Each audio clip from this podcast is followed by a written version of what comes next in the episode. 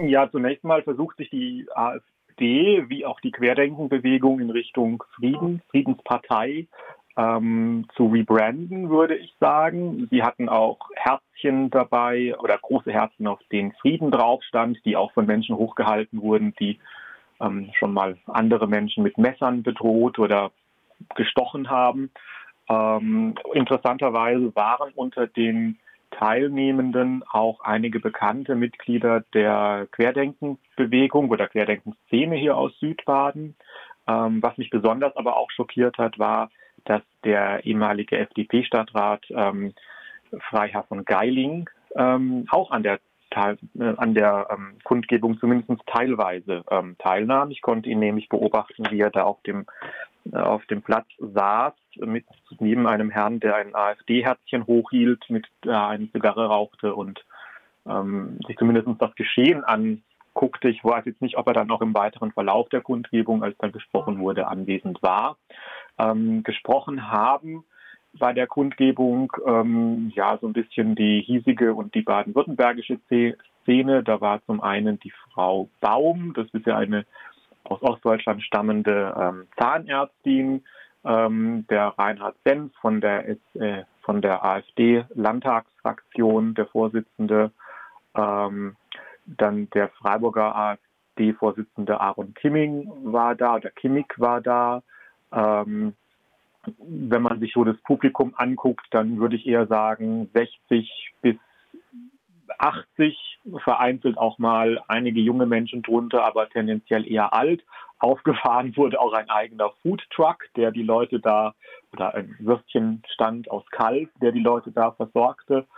Ähm, die Reden waren gar nicht zu verstehen. Ähm, es, ging da so, es ging da um den Ukraine-Krieg, der nicht unser Krieg sei und in den wir hineingezogen würden. Das Einzige, an das ich mich erinnere, war, dass dann Frau Baum sagte, ähm, es läge einzig und allein an Putin, ob wir in den Krieg hineingezogen würden oder nicht. Ähm, und äh, dass auch bald ich hatte so, eine, so, einen Eindruck, es wird da so ein Szenario konstruiert, dass bald die Wehrpflicht eingeführt wird und dann deutsche Söhne ähm, auf einem Stellvertreterkrieg der USA äh, in der Ukraine oder gegen Russland abgeschlachtet würden. Ähm, das Ganze ist, sagen wir mal, mehr oder weniger erwartbar, aber aus meiner Sicht doch recht spannend, da am Tag davor die Washington Post ähm, basierend wohl auf Geheimdienstquellen, die ihr äh, bekannt gemacht wurden, berichtet hat, dass es den Versuch gibt oder gab, ähm, von seitens Russlands oder russischer Geheimdienste ähm, so eine Art Quer, die, eine Querfront aus AfD und Linkspartei zu bilden oder aufzubauen. Ähm, da, ja, genau. Sonst zur Gegenveranstaltung. Ähm, die Badische Zeitung spricht, ähm, da sind die Quellen ein bisschen unterschiedlich, von 700 bis 1200 Personen, die sich weitgehend hinter einem Polizeigitter auf dem ähm, Rat auf dem, auf dem Theatervorplatz befanden, die da lautstark ähm, Dinge brüllten. Meistens ganz Freiburg hat die AfD oder sowas. Ähm, und da wurden auch Reden gehalten, aber auch die waren aufgrund des Lärms jetzt nicht besonders verständlich. Ähm, da war ein überwiegend sehr linkes Publikum, was vielleicht auch sehr schade ist, dass ähm, von seitens der etablierten Parteien ähm, zwar einzelne Stadträte wie zum Beispiel Timothy Sims oder äh, Ludwig Stried von der SPD anwesend waren, ähm, aber keiner, äh, also jetzt nicht die ähm, Gruppierungen aufgerufen hatten, ähm, die Parteien, Gewerkschaften und so weiter ähm, dagegen zu demonstrieren. Woran liegt es deiner Ansicht nach? Das weiß ich nicht, ob das jetzt einfach nur daran liegt, dass das relativ kurzfristig war, ähm, sich keine Gruppe zusammengefunden hat, ähm, das zu organisieren. Ähm, vielleicht auch, weil man dem Ganzen nicht so viel Aufmerksamkeit schenken wollte. Man muss natürlich jetzt auch sagen, ähm, das war keine große Demonstration. Also die AfD kann offensichtlich, wenn sie nach Freiburg mobilisieren will, ähm, eine ganze, muss sie Anhänger aus anderen Teilen Deutschlands oder Baden-Württembergs zusammenkarren. Da war auch einmal ein Bus im Gespräch. Den habe ich allerdings bei der Abreise nicht bemerkt. Also da sind die nicht zu einem Bus gezogen, sondern einfach zum Hauptbahnhof und haben sich dann irgendwie verstreut und in irgendwelche, ich vermute, Züge gesetzt oder sind aus dem Hinterausgang raus. Ähm, und letzten Endes kann die AfD, wenn sie mobilisiert, offensichtlich in Freiburg 50 Personen ähm, aufbieten. Das ist jetzt ja nun nicht besonders eindrucksvoll oder besonders viel. Und wenn man sich jetzt mal überlegt, die Querdenkenszene ähm, kann über 300 Menschen aufbieten, so regelmäßig, wenn, wenn sie Demo machen.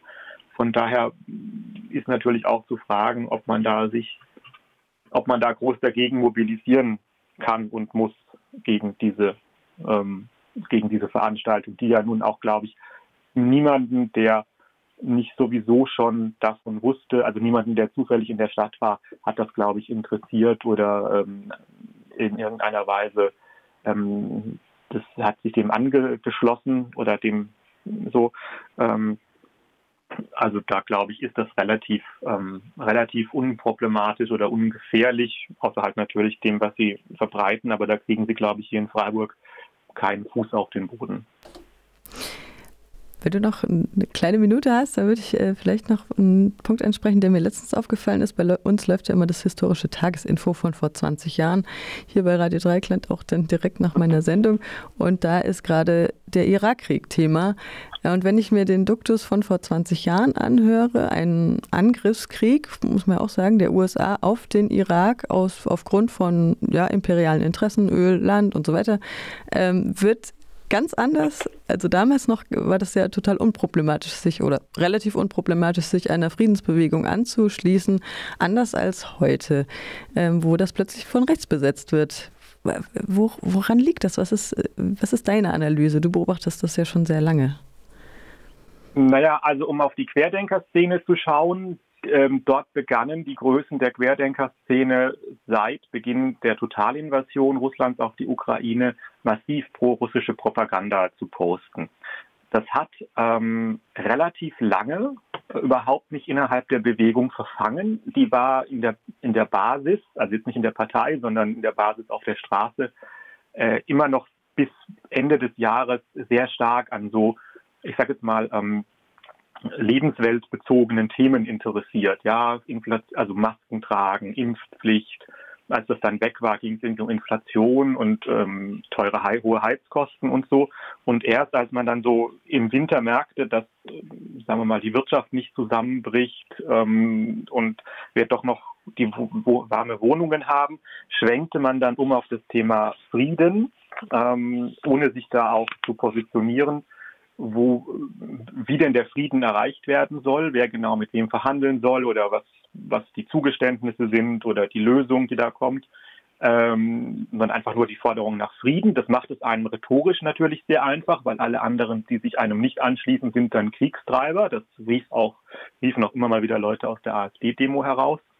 Ähm, das ist das eine. Man hat dann, und man hat natürlich strategisch da ein, eine bestimmte Anzahl von Personen, die man mobilisieren kann, die vielleicht auch innerhalb dieser Friedensbewegung schon in den 80er Jahren, dann zu Zeitpunkt des Irakkriegs, des ersten und des zweiten, ähm, mobilisiert oder sozialisiert wurden, die sich dem dann anschließen, ähm, die allerdings dann mal in ihrer Analyse ihrer eigenen nicht unbedingt ähm, berücksichtigen, dass es ja jetzt kein imperialistischer Krieg der USA ist oder den die USA begonnen haben, um sich irgendwelche Ölvorräte äh, eines äh, Landes anzueignen, sondern dass es ja hier um einen imperialistischen Angriffskrieg Russlands gibt, durchaus mit dem ähm, Ziel auch die Ukraine als Staat und Nation und die Kultur der Ukraine auch ähm, zu vernichten.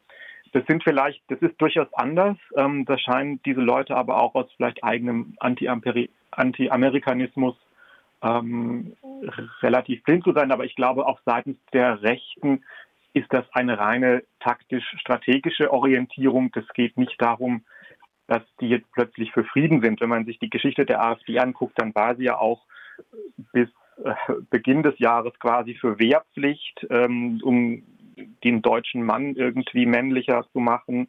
Ähm, dann war sie für Aufrüstung, ähm, für eine eigenständige Politik außerhalb der USA ähm, und so weiter.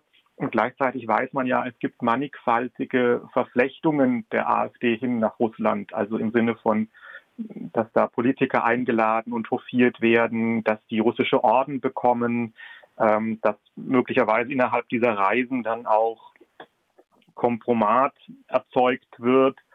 Ähm, da meist zum Beispiel der anwesend war auch der, ich glaube, Markus Fröhl, Markus Frohnmeier heißt der, ähm, der ja schon 2017, 2019 als quasi von der AfD von Russland gekaufter Bundestagsabgeordneter beschrieben wurde. Ähm, das sind ja alles Sachen, die sich relativ lange nach hinten, ähm, wo es lange Verflechtungslinien gibt. Ähm, und da würde ich sagen, als genuine Friedensbewegung sollte man nicht darauf hin, hin, hin, also sollte man sich jetzt nicht darüber freuen, dass es da eine neue politische Gruppierung gibt, die sich einem zuwendet, sondern ganz klar auch vielleicht inhaltlich differenzieren, sind das Menschen, die einem die mit einem bei der sonstigen politischen Ausrichtung übereingehen oder mit denen man übereingehen kann, vielleicht auch, ja.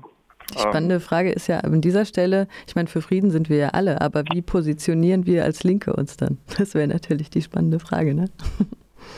Genau, als für Frieden sind wir alle, aber wir haben natürlich auch die Tatsache, dass wir als linksorientierte Menschen sehen, dass es ja auch ähm, eine Solidarität gegenüber den Angegriffenen gibt und dass uns natürlich auch, ähm, mindestens soweit ich das verfolgen kann, Menschen, die sehr links sind in der Ukraine, erklären, dass bei einem Sieg Russlands ähm, sie sehr viel zu fürchten hätten. Und dass wir ja auch sehen, wenn wir äh, sagen wir mal, intellektuelle Analyseinstrumente wie sowas wie Human Security bemühen, dass die dann eben in einem von Russland besetzten Gebiet massiv ähm, bedroht ist, dass die Menschen da eben keine Human Security haben im Sinne, dass sie ähm, normal leben können, sondern dass da Frauen äh, massiv vergewaltigt werden, dass es da Massaker gibt an der Zivilbevölkerung und nicht nur eines. Und dass natürlich und da sind wir ja auch wieder bei einer Sache, die Menschen links, die links stehen, sehr am Herzen liegt, nämlich dass man, ähm, sagen wir mal, die Kultur, äh, ich will nicht sagen indigener Völker, aber dass man Kulturen respektiert, was ja genau eben nicht das Ziel dieses Angriffskrieges ist, sondern da geht es ja um eine Russifizierung ähm, und ja, ähm, auch eine Vernichtung der russischen Kultur im Sinne, dass man zum Beispiel auch Kinder entführt und ähm, dann ja, dazu zwingt, Russisch zu sprechen und so weiter.